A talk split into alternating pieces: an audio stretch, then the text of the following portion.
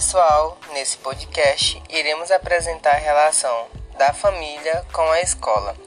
Esse podcast contará com a participação de três pessoas: minha avó, minha mãe e eu, mostrando as diferenças em três gerações. A primeira pessoa a relatar será Maria das Graças Gomes Diniz, de 69 anos, a minha avó. Comecei a estudar bem criança e muito nova parei. Era uma aluna exemplar. Os professores me amavam. Por causa de uma ignorância, eu parei de estudar. E hoje me sinto assim. Sabendo eu que fiz. Por não querer, por ter deixado eles lá. Por, ter, por ser tão inteligente e todos me, me acredita, se acreditavam, todos acreditavam em mim. Um dia me fizeram uma desfeita e aí chegou o fim. Tudo que surgia nas aulas, ali tudo era decorado. Naquele tempo era assim. Tinha que saber de tudo para responder na ponta da língua. E aí daquele que errasse. Então eu tinha isso comigo. Eu queria ser a melhor. De tudo eu faria para que eu fosse a melhor. E nunca tinha sido decepcionada. Um dia as professoras me amavam. Tinha a madrinha Maria e a madrinha Dica. Todas duas Deus já levou. E um dia, na sala de aula, tudo que acontecia na aula, eu era a última a responder, porque ela sabia que os outros não iam saber.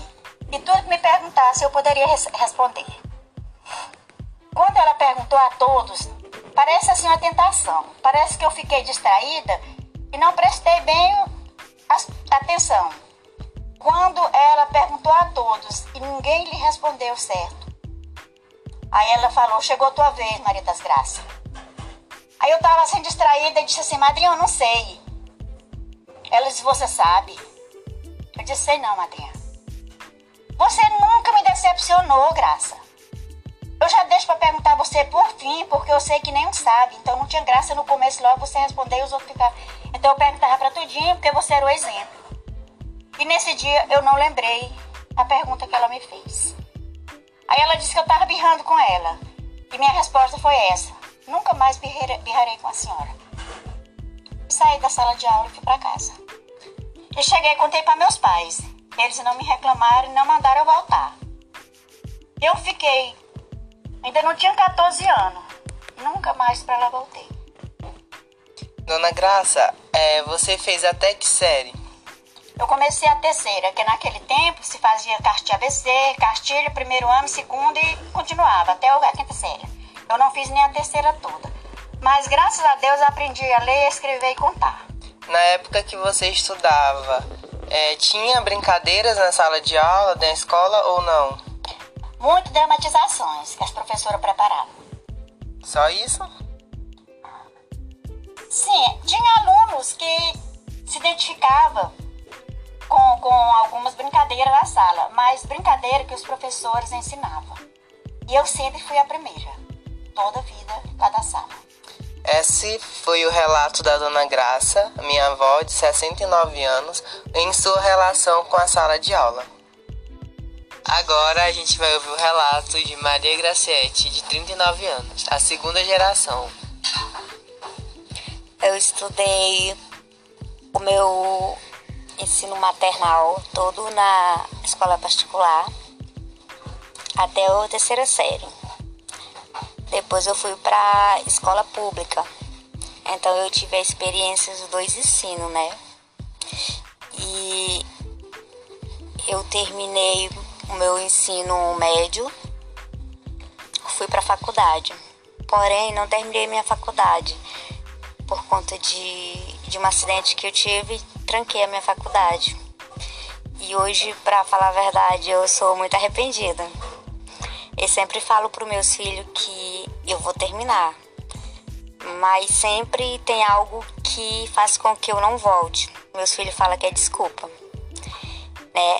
Mas é o conselho que eu deixo, né, para os mais jovens que, independente do que aconteça, nunca desistir dos estudos porque eu falo para meus filhos o seguinte, que o futuro deles, e eu costumo até brincar, que o meu também depende muito dos estudos deles, né? Hoje para mim me formar é mais complicado porque eu prefiro eles se formarem.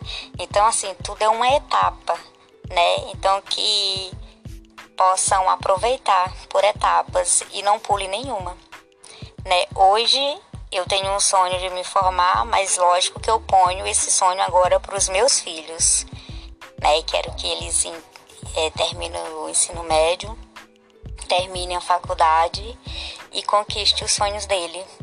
E para isso, eu sei também que eles precisam da minha ajuda. E no seu período de escola, você lembra de alguma atividade de brincadeira com os professores? Sim, a gente brincava. Antigamente era diferente, né? As brincadeiras de, de hoje em dia. Mas me, me recordo de, por exemplo, festinhas de professores que a gente fazia, só que muito mais simples do que hoje. A gente costumava fazer bolinho de aniversário com balões. É, eu lembro muito também nas brincadeiras entre, entre nós alunos que a gente brincava de corda, a gente brincava de pau na lata, que hoje em dia né, as crianças já não brincam, mas assim, aquela brincadeira de anelzinho. E hoje, hoje é muito raro, né? Hoje as crianças elas preferem é, celular, computador. E antes não. A gente ficava torcendo por recreio, por exemplo, para brincar de polícia ladrão. Hoje a gente não vê mais isso, né? Muito obrigado pela sua participação. Agora é minha vez. Eu, Elbert, de 19 anos, a terceira geração. Sempre estudei em escola pública e durante meu ensino infantil foi algo que marcou muito a minha vida, porque eram momentos de aprendizado e de diversão. Eu lembro que toda sexta-feira a gente ia para a escola e tinha um momento de brincadeira que chamava de recreação. Nós levávamos brinquedo e a gente ia pro pátio e era algo muito bom. E eu lembro também da relação com os professores, a forma que eles ensinavam, a forma que eles trabalhavam, era algo muito incrível. Hoje eu tenho a oportunidade de estar cursando na universidade e enquanto acadêmico de pedagogia, eu estou tendo a oportunidade de ver o ensino através do olhar do professor. E hoje eu sei que a escola, mesmo que pouco, menos que por menor que seja, ela tem um papel fundamental na vida do aluno. E sei que o brincar também tem uma importância muito grande para o desenvolvimento cognitivo.